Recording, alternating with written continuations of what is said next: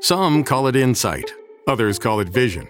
At Pershing, we call it perspective. A perspective you'll benefit from, from a custodian you can rely on, one who can help navigate the big picture, and whose products give you a competitive edge, one who considers everything what will help you succeed today and tomorrow. Open yourself to a new perspective and open the possibilities. Consider everything. BNY Mellon Pershing. Learn more at Pershing.com slash RIA. Pershing Advisor Solutions LLC, member FINRA SIPC. Podcast de laliga.fm.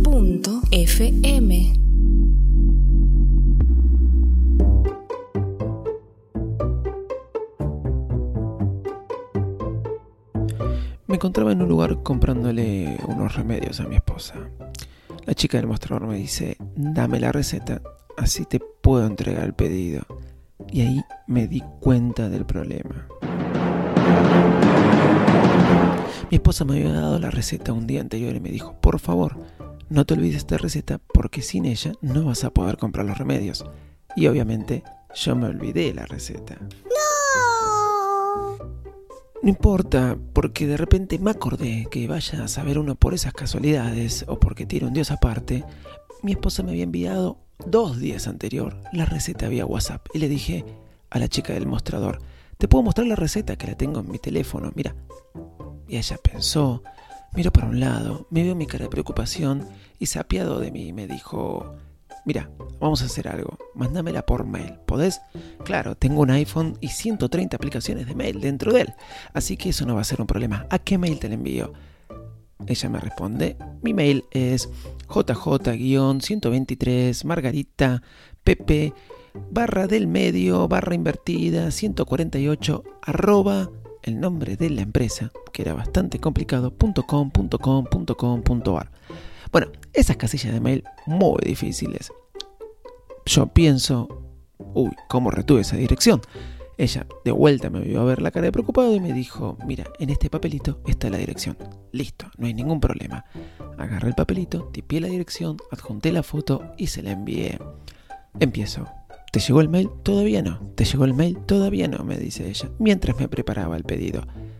Cuando me doy cuenta que el mail lo había enviado con mi dirección de trabajo, con la dirección de mail de mi trabajo, donde tenía mi firma, número de teléfono de la empresa, número de celular también, y la receta daba la casualidad que también tenía el teléfono de mi esposa.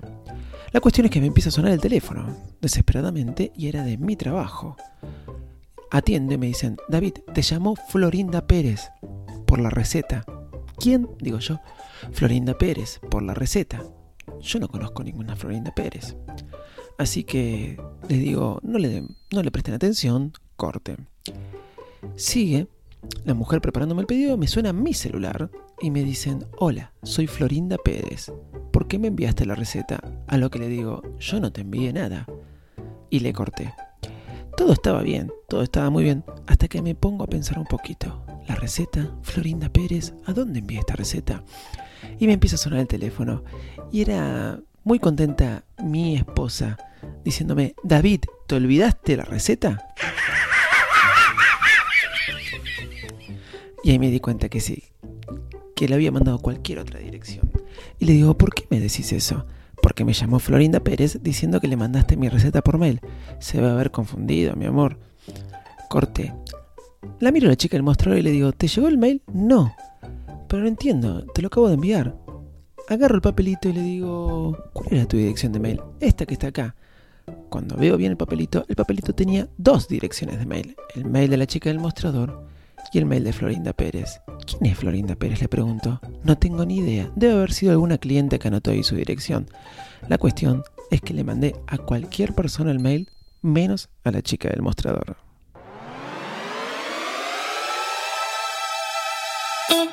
Señoras y señores, aquí comienza el podcast más desprolijo del mundo Apple. Hola, ¿cómo andan? ¿Cómo están ustedes? Bienvenidos a otro nuevo episodio de Max. Yo soy Davidito y luego me acompaña mi amigo José en los controles. Y hay muchas novedades. iPhone 8 a la vuelta de la esquina. Y muchas cosas más. Vamos que arrancamos. Gestión de nuestros mail. De vuelta vuelvo a este tema que muchas veces hemos hablado, he comentado 138.000 de aplicaciones, Pero el otro día, descubriendo un podcast que les quiero recomendar, volví con esto y dije, tengo que comentar en Mac qué es lo que estoy haciendo uso hoy en día de mis casillas de mail. A lo largo de toda mi historia de Mac, ya son 6 años, les recomendé muchísimas aplicaciones de mails. Hoy no les voy a volver a recomendar todas esas aplicaciones ni les voy a volver a hablar de cómo ustedes deben gestionar su mail. Sí, les voy a hablar de tres o cuatro cositas. Primero, Vacía tu bandeja es un podcast que pertenece a la Unión Podcastera. Eh, Mac pertenece también a la Unión Podcastera, la Liga, en la Liga.fm van a poder encontrar el podcast de la Unión Podcastera. Bueno, les recomiendo Vacía tu bandeja y esto me hizo llevar a hablar de este tema. Les recomiendo ese podcast Vacía tu bandeja, muy bueno, con técnicas eh, de cómo gestionar nuestro tiempo, de cómo gestionar nuestro laburo, etcétera, etcétera, etcétera. La cuestión es que últimamente me encuentro con esto de los mails. Siempre fueron un problema para mí. Siempre fueron un problema porque recibo mucha cantidad y de muchos lugares distintos y a veces se mezcla mi dirección laboral con mi dirección personal que también se convirtió de alguna forma por ser eh, en algunos trabajos de, manera independiente en mi dirección laboral de trabajo. La cuestión es que dejé de usar todo tipo de aplicaciones. Chao Spark, chao eh, Outlook, que me sigue pareciendo una de las mejores aplicaciones de mail la de Outlook antes llamada Boxer, y eso lo comparto con mucha, que, mucha gente. Chau Inbox, chau em, Gmail, nunca la tuve como aplicación, la usé muy poquito, la aplicación de Gmail en iOS. Y chau tantas otras, ni que hablar, este, el desaparecido Club Magic, que ahora no me acuerdo cómo se llama, pero desde que le pusieron modo de suscripción, arruinaron una genial aplicación. Todas ellas son muy buenas. Los mails llegan mucho más rápido de que antes que la persona los envíe pero estoy usando nada más y nada menos que la aplicación nativa de iOS. ¿Por qué? Porque me sincroniza de manera muy simple desde que comenté en otros episodios de Virus Mac que eh, configurando la cuenta de Gmail como Exchange puedo recibir los mails en el momento que me lo envían. Era por uno de los motivos que usaba tantas otras aplicaciones y no la, la nativa de iOS. Sí, es verdad que en el iPad tengo instalada Spark porque me permite, y a esto quería hablarles, por qué uso esa aplicación ahí y otras tantas. ¿Por qué Spark la uso aún en el iPad? Porque me permite juntar los archivos de Dropbox seleccionándolos.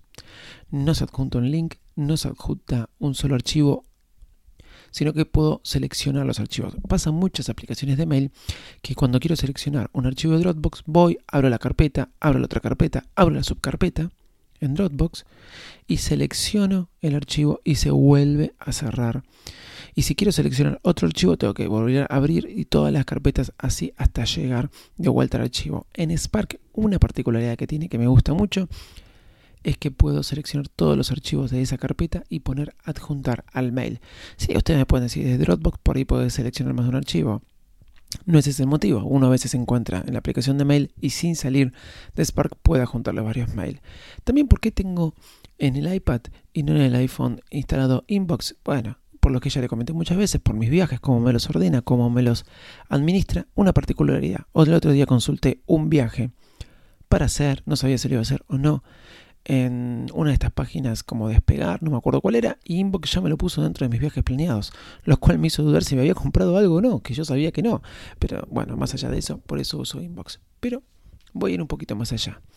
Estoy bastante metido con el tema Spark tengo dos equipos de trabajo y ahora realmente he profundizado en esto de Spark, que se convirtió hoy en eh, la herramienta de comunicación dentro de mi empresa, dentro de otro equipo de trabajo con este proyecto Comunicarles. Muy, muy buena Spark. Es el chat privado de mi empresa y más allá de que los mails siguen siendo la comunicación formal, el chat como Telegram sigue siendo la comunicación formal y diaria, estoy gestionando todo lo que es guardar documentos, informes, las, los famosos, este, mm, salió un memo de la empresa para todos los empleados, los famosos comunicados generales se están manejando a través de Spark. En Spark conseguí el nuevo sistema de comunicación de mi empresa, por eso lo recomiendo. El mail es la comunicación formal para enviarnos algún que otro documento para dejar la firma que se envió. La comunicación diaria y rápida es un Telegram, no un WhatsApp, odio WhatsApp. Y todo el repositorio, toda la comunicación un poquito menos formal y diaria y chat interna de la empresa se ha convertido en Spark. les quería hacer un breve repaso de esta situación, de esta nueva gestión que me manejo con mis mail, Spark y Telegram, y me dio mucho resultado en esta complicación que a veces tenía de lo que era gestionar mis mails, no recibir tantos y distribuirlos un poco en estas dos aplicaciones. La Liga.fm. Tecnología en tus oídos. Quizás ustedes van a pensar que me olvidé, pero no me olvidé. 12 de noviembre es el día. Después de años, yo podría decir tres años. Mejor dicho, dos años. No vamos a contar el año que salió el iPhone 6 y iPhone 6 Plus, pero después con el 6S ya uno empieza a esperar el nuevo diseño. Y más que nada después del 7, que fue el mismo diseño que el 6S y el 6 y en sus modelos Plus también. Se anunció de manera oficial la keynote de Apple. ¿Cuándo? 12 de septiembre. ¿Y en dónde? En el auditorio Steve Jobs. De esta forma nos abren las puertas de la casa de Apple. Por eso dice el eslogan que pusieron en la invitación oficial es veámonos en nuestra casa. ¿Qué va a pasar? Y todos los rumores que ustedes ya saben. Pero, ¿saben qué?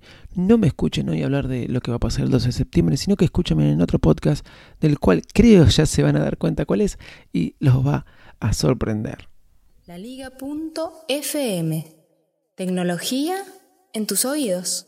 Bueno, aplicaciones. Les quiero recomendar una aplicación, Handwriter. Handwriter es una aplicación que recomendé y escribí un artículo en virusmac.com ya hace mucho tiempo, pero con mi iPad Pro un poco me fanatizó. Estoy tratando de escribir todo lo que escribo a través de esta aplicación porque a mí me gusta. Handwriter es una aplicación hecha por Tom Hank. No sé si la recomendé más de una vez. ¿Qué es lo que nos hace Handwriter? Nos transforma nuestra iPad, nuestro iPhone, pero más que nada nuestra iPad, en una máquina de escribir. ¿Cómo que nos transforma? Bueno, sí. Nos pone el look and film de una máquina de escribir, la hojita, como si estuviera una máquina de escribir, y el teclado, si bueno dispones de un teclado del iPad, nos aparece el de una máquina de escribir. Y cuando tipeamos hace el típico ruido de una máquina de escribir. Lo más lindo de todo es que hay varios modelos, varias opciones, algunas son pagas, otras no, la aplicación es gratis. Y la verdad que para si quieres relajarte y recordar aquellos viejos tiempos cuando escribías en máquina de escribir, recomiendo Handwriter. Una cosa, si tenés teclados, el teclado no te va a aparecer en la pantalla, solamente te va a aparecer la hoja dentro de la máquina de escribir con el rodillo para girarla para arriba, para abajo, con todos los ruiditos típicos de una máquina de escribir y no te va a aparecer el teclado. A mí me gusta más así, me da más sensación que estoy escribiendo en una máquina de escribir, pero si no tenés teclado, no conectas un teclado del iPad, te va a aparecer y también vas a ver un típico teclado, teclado de una máquina de escribir.